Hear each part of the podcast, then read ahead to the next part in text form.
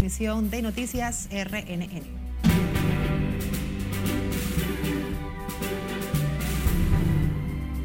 Conflictos sociales produjeron más muertes que la delincuencia en lo que va de año, según estadísticas de la Policía Nacional.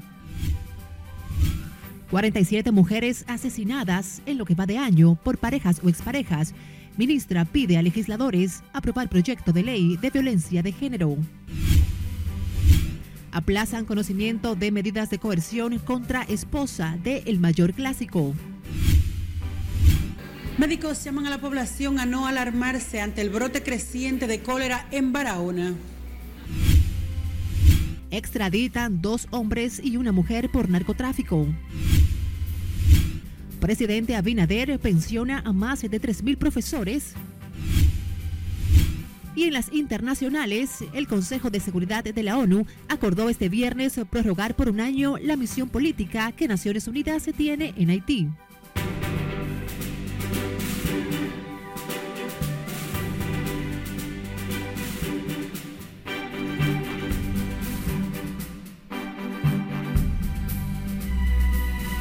Hola, ¿qué tal? Muy buenas tardes. Viernes 14 de julio. Gracias por acompañarnos Iniciamos la primera emisión de Noticias RNN.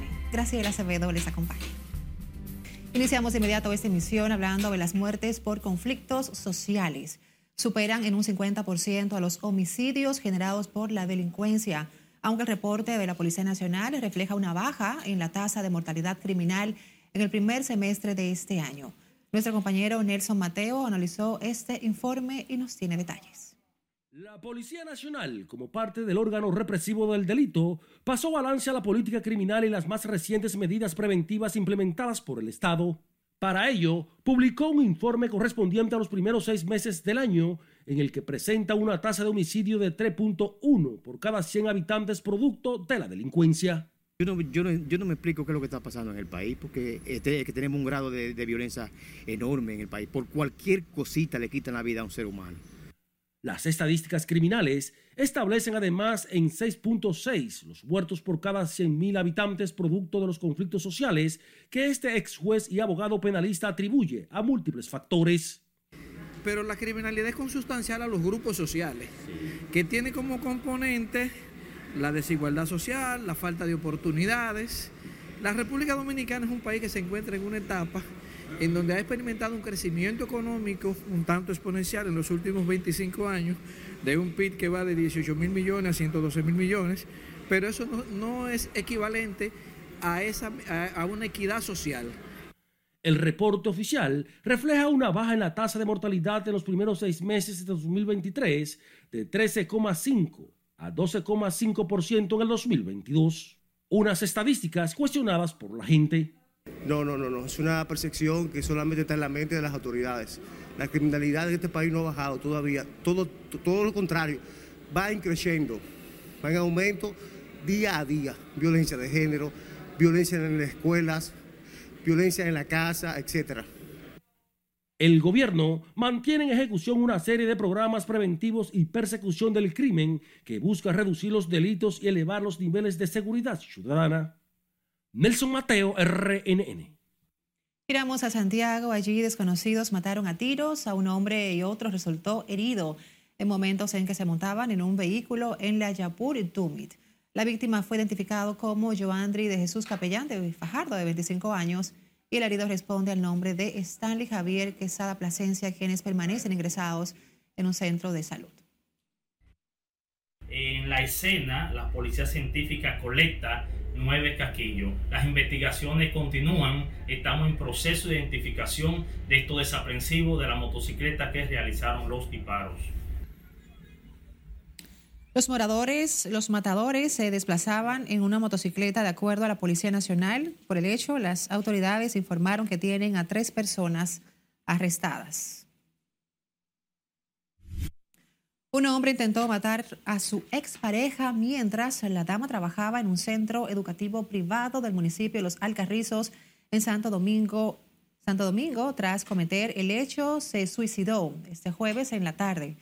El fallecido fue identificado como Alfredo Antonio Rosario, de 30 años, quien se disparó en la cabeza tras ser perseguido por ciudadanos después de agredir a su mujer. La víctima es Chris Neily Martínez, de 24 años, y está recibiendo atenciones médicas en el hospital Vinicio Calventi. Según testigos, Rosario llegó al lugar del trabajo de la víctima y a esta negarse a conversar con él, forcejeó la puerta, sacó un arma y le disparó. En lo que va de año, aproximadamente 47 mujeres han fallecido a manos de su expareja, dejando en la orfandad a 53 niños. Ante estos casos, la ministra de la Mujer, Mayra Jiménez, llamó a los legisladores a poner en agenda el proyecto de ley sobre violencia de género. Pedir al Senado en particular, a su presidente Eduardo Estrella, que ese proyecto de ley pueda ser enviado a comisiones, que puedan escuchar los diferentes sectores de la República Dominicana y sobre todo que le garanticen a este país una ley integral de violencia que dé respuesta en el plano normativo a la situación que se vive en el país. La ministra de la Mujer habló en estos términos previo a suscribir un acuerdo con la Asociación Nacional de Mujeres Empresarias y la Federación de Mujeres Empresarias con el objetivo de promover la igualdad de género y el desarrollo de las micro, pequeñas y medianas empresas.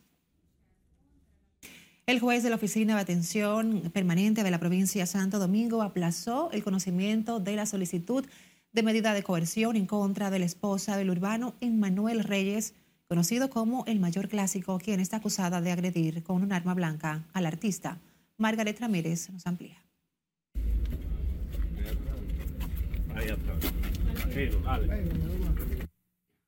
La medida fue aplazada a requerimiento de la defensa de Carolina Tamayo, esposa del mayor clásico, a los fines de conocer la solicitud de medida depositada por el Ministerio Público. El órgano acusador, quien asumió de oficio el caso tras viralizarse un video, acusa a Tamayo de violencia de género y pide tres meses de prisión preventiva. Que entienda que una familia que necesita apoyo, eh, quizás muchos están eh, mirándola que es una mujer, pero es una madre de su hogar, ustedes nunca habían escuchado ningún otro tema de ella, al revés. En los medios han salido unos videos de ellos dos muy bien, una pareja amorosa, afable, eh, y sobre todo que entiendan la situación que ellos tienen de familia, hogar. No el mayor, sino a Manuel y Carolina, que son personas normales. A su salida del tribunal, Carolina Tamayo se mantuvo en silencio. ¿Cómo te ha afectado esto a ti como persona? Carolina, ¿cómo te ha afectado? Dime. A la audiencia también acudió el artista urbano Emmanuel Reyes, mejor conocido como el mayor clásico, quien aseguró no se presentó en calidad de querellante. Porque nosotros no somos, eh, o sea, el artista Emmanuel Reyes, el mayor, no es querellante, no es víctima, no tiene ningún interés en este proceso y se presenta aquí a los fines de hacer valer su posición. Ese pedimento lo hizo la licenciada Dilcia Hernández, que representa a Carolina, eh, y nosotros no nos oponemos. No, nunca, nunca, me he querellado contra ella, ni lo voy a hacer, ni pensaría hacerlo. ¿Pero por qué? ¿Si te dio? Porque jamás, esto no fue, esto no fue violencia esto no fue violencia de género. Los abogados de las partes pidieron a la población entender la situación que atraviesa la pareja. Eh, como ustedes escucharon, mi colega, aquí no hay, el mayor no es parte querellante, como ustedes lo conocen, eh, su nombre normal es Manuel. Él no es parte querellante, aunque el expediente de otra cosa, él no está querellándose en contra de su esposa. ¿Para cuándo fue? La audiencia quedó fijada para el domingo a las 9 de la mañana. Margaret Ramírez, RNN. El presidente Luis Abinader encabezó este viernes la entrega de certificados a 757 rasos de la Policía Nacional recién graduados del programa complementario en Derechos Humanos y Convivencia Ciudadana. Nuestra compañera Siledis Aquino nos tiene los detalles. Con estos 757 rasos que hoy reciben sus certificados, suman 1.110 los agentes policiales que se han formado mediante este programa en Derechos Humanos y Convivencia Ciudadana. Un programa de formación que forma parte de la reforma policial que impulsa el presidente Luis Abinader. Y buscamos así asegurar que el cuerpo policial pueda cumplir con su función de servir a la comunidad, de proteger a, las personas en el marco estricto del respeto a los derechos humanos, a los valores democráticos, al Estado de Derecho y el fomento de una cultura de paz, una cultura de paz, de manera de que puedan realizarse adecuadamente las tareas que le asigna la Constitución y las leyes. Este programa complementario se va a ampliar. Tuvimos que recurrir a llamar a la ADRU, a la Asociación Dominicana de Rectores de Universidades. Trece universidades, trece acudieron al llamado, firmamos el convenio y ya se facilitaron 110 profesores de las universidades y se está trabajando en el programa a nivel nacional con las universidades. Ya eso está hecho, está trabajado todo el proceso y desde que llegue el primer desembolso comenzamos a trabajar en todo el país de manera simultánea. Esos conocimientos y destrezas nos servirán día a día en el desempeño de nuestras labores en los distintos sectores sociales donde nos encontremos. Así colocaremos a la institución en el lugar que merece. En el curso complementario se abordaron temas relativos a habilidades personales e interpersonales como el autoconocimiento, autocontrol, inteligencia emocional, comunicación asertiva y manejo de conflictos, entre otros. Seguiremos comprometidos con los objetivos trazados por usted para impactar a todos los hombres y mujeres de nuestra institución. Graduandos, les exhortamos a interiorizar y poner en práctica lo que reza en la frase siguiente. La nación está obligada a conservar y proteger por medio de las leyes sabias y justas la libertad personal, civil e individual, así como la propiedad y demás derechos legítimos de todos los individuos que la componen está amparado en la buena voluntad y decisión del gobierno dominicano en la persona de su presidente, de impulsar un proceso de transformación integral de la Policía Nacional, para que la misma pueda responder a los retos que plantea la sociedad en estos nuevos tiempos. Este programa fue diseñado para fortalecer la formación en materia de derechos humanos, valores democráticos y éticos de los agentes policiales en la última fase de su formación. La capacitación fue impartida por 20 facilitadores del Consorcio de Educación Cívica de la Pontificia Universidad Católica Madre y Maestra.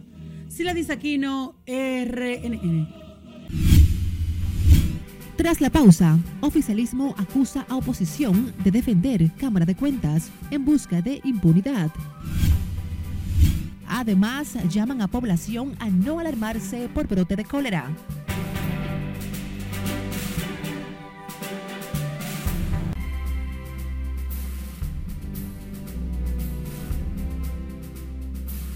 Abrimos panorama internacional con el Consejo de Seguridad de la ONU. Acordó este viernes prorrogar por un año la misión política que Naciones Unidas tiene en Haití, mientras en Francia abuchean a Emmanuel Macron durante desfile militar.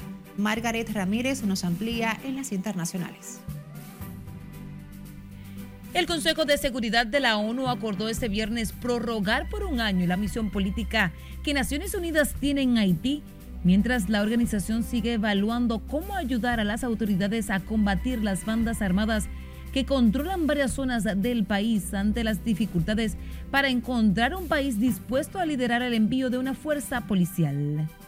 Por unanimidad, los 15 Estados miembros aprobaron una resolución propuesta por Estados Unidos y Ecuador para extender hasta julio del próximo año el mandato de esa misión política oficialmente conocida como la Oficina Integrada de la ONU en Haití.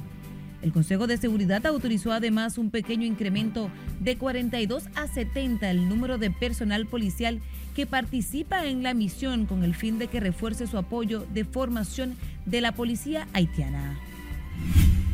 La Cámara de Representantes de Estados Unidos rechazó la enmienda legislativa que prohíbe al gobierno de Biden suministrar municiones al régimen de Kiev.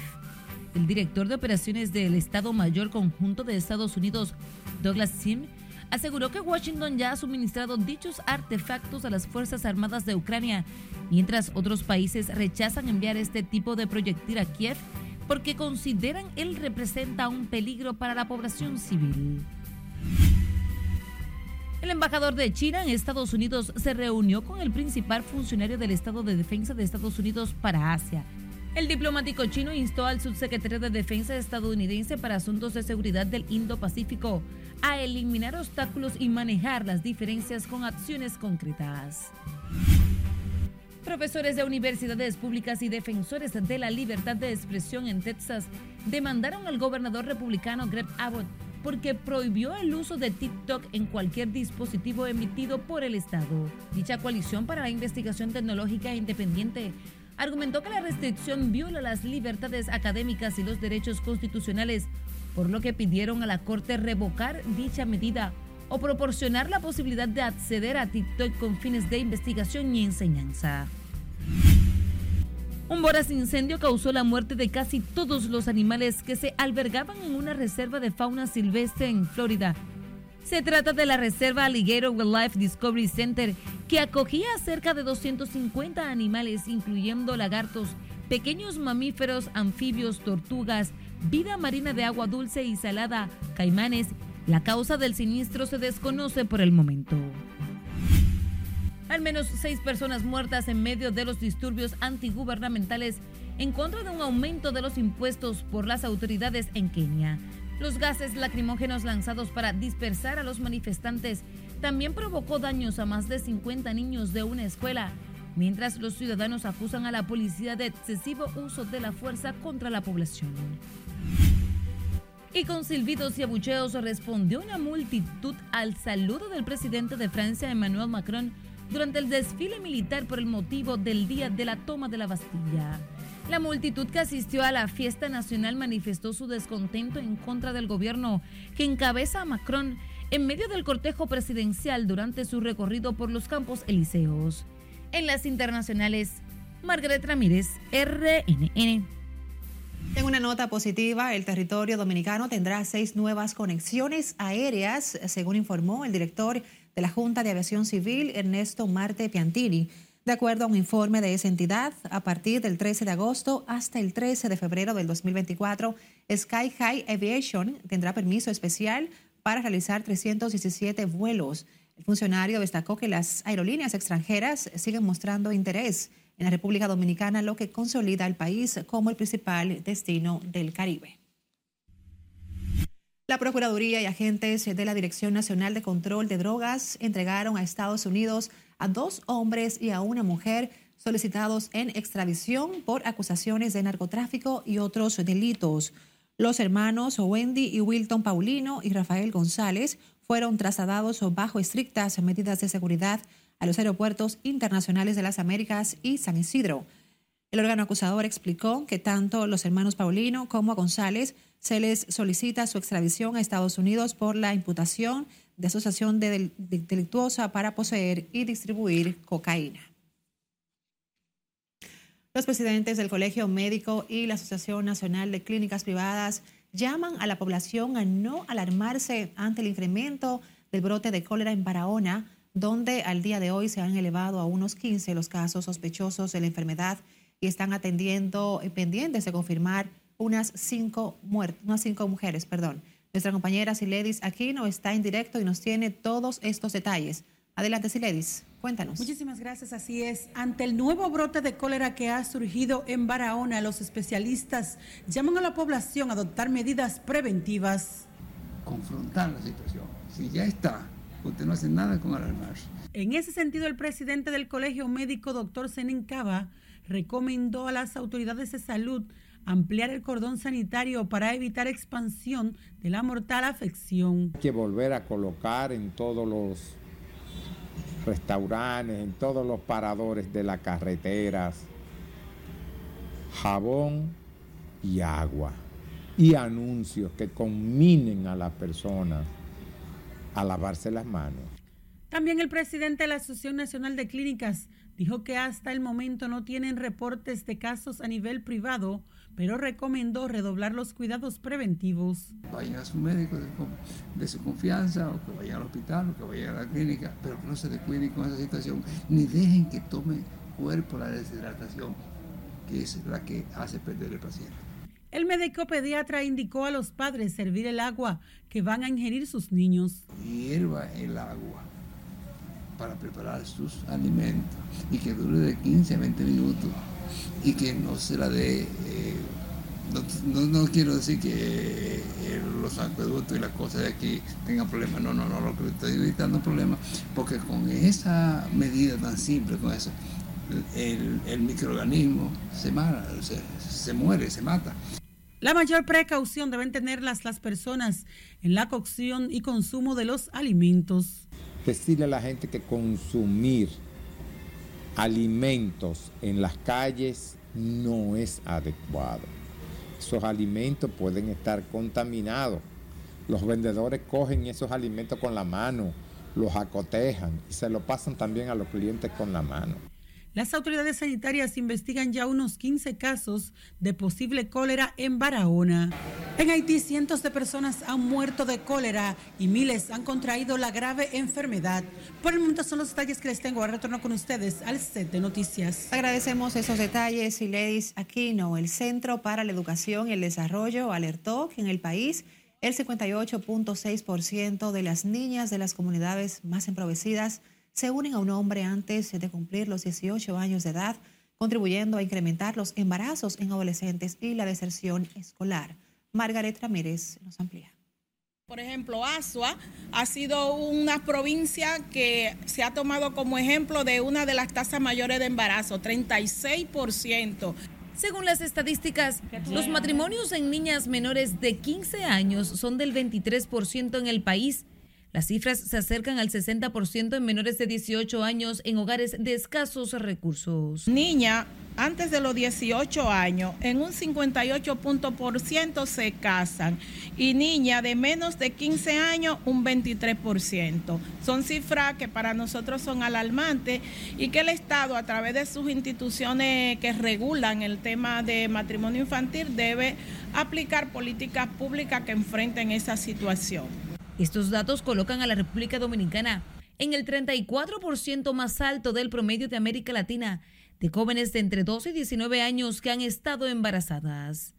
La tasa actual de fecundidad adolescente es de 77 nacimientos por cada mil mujeres de entre 15 y 18 años, la más alta de la región. Bueno, realmente Seduca vio que la mayoría de las, de las niñas en situaciones vulnerables son las que más eh, son más frágiles en contraer el matrimonio infantil. Entonces, como vimos que hicimos un análisis y vimos que esas niñas necesitaban las orientaciones específicas, fuimos allá, los, eh, allá a las comunidades e hicimos un reencuentro de todo eso. Entonces vimos que la mayoría tienen ese problema, se casan a temprana edad o los padres casan a esas niñas. Las estadísticas fueron dadas a conocer durante una actividad para niñas de Villamella y La Victoria, donde el Centro para la Educación y el Desarrollo tiene un programa piloto de orientación para unas 70 menores en las que abogaron por educación sexual en las escuelas. Margaret Ramírez, RNN. Cambiando de tema, el oficialismo acusó a la oposición en el Congreso Nacional de entorpecer el juicio político a los titulares de la Cámara de Cuentas a fin de evitar la lucha contra la corrupción mientras que el PLD y la Fuerza del Pueblo aseguran que el gobierno quiere blindarse con la designación de un nuevo órgano fiscalizador. Nelson Mateo tiene los detalles. Y responde a una posición política. El tema Cámara de Cuentas sigue al rojo vivo en el Congreso. El gobierno y oposición mantienen un ácido enfrentamiento porque el primero quiere la destitución de todos y el otro presionando para que no paguen justos por pescadores. Es un triunvirato que se ha creado ahí que dentro de las investigaciones que nosotros hemos hecho, tienen desde 11, 13 y 14 imputaciones directas, que son las responsables de que no quieren que se continúe profundizando las investigaciones de las gestiones pasadas. Pero la Fuerza del Pueblo negó que con oponerse a un juicio político sin pruebas estén defendiendo la corrupción. Ese discurso de la corrupción que lo deje para, otro, para otra ocasión porque engañó al pueblo 28 escándalos de corrupción de este gobierno y no ha habido un sometimiento. Sin embargo, los oficialistas insisten en que este pleno cometió faltas legales suficientes para que todos sean destituidos. Lo cierto es que nosotros estamos convencidos que con lo que ha hecho esta Cámara y ustedes que todavía no conocen todo lo que hay ahí, en el engranaje que hay eh, en ese expediente, eh, hay suficientes informaciones y conclusiones de que deben ser sometidos a un juicio disciplinario a un juicio político y destituirlo. Y sobre esa base, el PRM lo que tiene son 103 votos, alrededor de 103 votos. Necesitaría 24 votos adicionales para lograr eh, pasar el informe favorable que tienen. Por lo tanto, yo no veo absolutamente ninguna posibilidad. Por lo tanto, yo reitero, quien está hablando de todo esto está hablando de pluma de burro. El informe en el que se recomienda el juicio político no ha podido ser conocido en sesión a solo 12 días para que termine la primera legislatura de este año. Nelson Mateo, RNN. La directora de persecución de la corrupción de la Procuraduría General, Jenny Berenice Reynoso, se reunió a puertas cerradas este viernes con el presidente de los diputados, Alfredo Pacheco, por espacio de dos horas.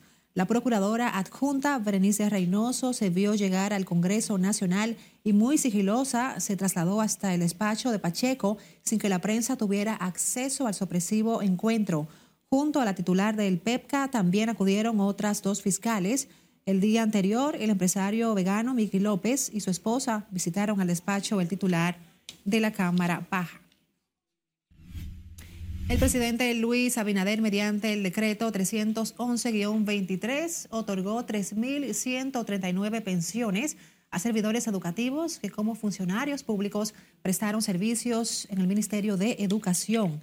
El decreto fue emitido el 13 de julio del 2023 y dispone que designa al Ministerio de Educación como órgano gestor de las políticas educativas y por su condición de administrador de la asignación presupuestaria correspondiente para cubrir el pago de las jubilaciones del personal docente. En ese mismo orden, autoriza al Ministerio de Educación disponer de forma programática y progresiva la implementación de las medidas dirigidas a mejorar las condiciones de vida del personal docente que ha sido jubilado conforme a estas disposiciones. Al menos 3.500 niños y niñas han sido impactados con los clubes de alfabetización y lectura de la organización internacional World Vision en diversas provincias de la República Dominicana. Estas iniciativas desarrollan la comprensión de la lectura e incentivan el interés de los alumnos cuando hablamos de la habilidad lectora, eh, muchas veces entendemos que es que el niño solamente pueda repetir o, pronunciar la palabra que, el texto que está leyendo. Hay dos componentes fundamentales. Uno es la capacidad de poder manejar un ritmo de lectura. Cuando decimos tantas palabras por minutos, puede avanzar de una manera ágil. Pero esto también va acompañado de la comprensión, que definitivamente eh, es, la base fundamental para poder continuar avanzando en otros temas de educación. O sea, la base inicial para cualquier proceso educativo es tener estabilidad eh, lectora y también la escritura de, desarrollada. Entre la población beneficiada con esta medida están comunidades de Dajabón, Montecristi, El Ceibo, San Cristóbal y Los Alcarrizos. La Escuela de Odontología de la Universidad Autónoma de Santo Domingo celebró este viernes su 124 aniversario con miras a mejorar la educación odontológica en el país. Actualmente esta cartera cuenta con 600 estudiantes matriculados, los cuales han implementado un modelo de prácticas en donde el usuario puede acceder a servicios odontológicos de manera gratuita. Una plantilla docente eh, nueva, renovada, joven dispuesta pues a continuar con el compromiso que ha tenido siempre la Escuela de Odontología de formar los profesionales de, de esta área de nuestro país. A futuro nuestra escuela sigue teniendo la necesidad de oportunidades de mejorar, tiene muchas condiciones de infraestructuras que tenemos que intervenir.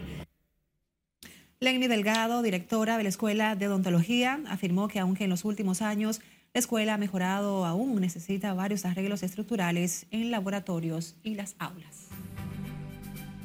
Volvemos a pausar. Como siempre, queremos invitarles a que busquen nuestro usuario arroba noticias RNN y nos siga. Igual puede enviarnos sus denuncias a través de nuestra línea directa de WhatsApp 849-268-5705.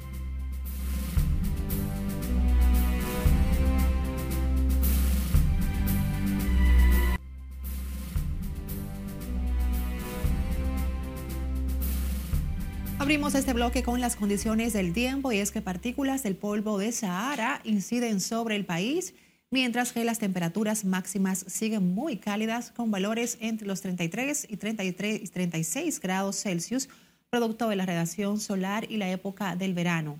Este viernes, durante la tarde, la Oficina Nacional de Meteorología pronostica que será bastante calurosa y no habrá lluvias significativas. En caso de ocurrir algunas, serían concentradas en sectores montañosos en forma de chubascos pasajeros. Hoy tenemos condiciones estables debido a una masa de aire con polvo del Sahara y escasa humedad. Por la razón, vamos a tener un cielo brumoso y escasas lluvias sobre el país. Si ocurren, serían muy aislados hacia el sistema montañoso. Pero lo más importante son las temperaturas que estarán bastante calurosas, oscilarán en unos 33 a 36 grados Celsius, pudiéndose superior en puntos aislados. Por tal razón, la UNAMED recomienda ingerir suficientes líquidos, vestir con ropa de colores claros y no exponerse directamente a los rayos solares. Según la UNAMED, para este sábado el anticiclón mantendrá condiciones de buen tiempo, generando un viento cálido y húmedo del este al sureste, que unido a partículas del polvo en suspensión, producen un aspecto brumoso y sensación calurosa, especialmente en horas de la tarde. Residentes en Dajabón protestaron este viernes exigiendo a las autoridades una explicación por el supuesto aumento de la factura eléctrica cuando dicen que pasan poco tiempo en sus hogares. Nuestro corresponsal en la zona, Domingo Popoter, nos amplía. Los comerciantes y amas de casa son los primeros en salir al frente de esta situación. Dicen que los tiene agobiados. Exigen de la distribuidora de electricidad del norte una explicación por las alzas que consideran injustificadas. Porque no saben a qué se debe. Porque todo está bien, vienen y lo chequean, dicen, no, aquí eso está todo bien. Eso es el problema del norte. Pero, por ejemplo, para que usted vea aquí, vea, eso llegaba en cero había meses como aquí, yo pagaba 127 pesos. Aquí le subí en un punto, se pagaron como 26 mil en diciembre. Después vino enero, febrero, marzo, abril, y ya vio que está pagando hasta 60 mil, 70 mil pesos.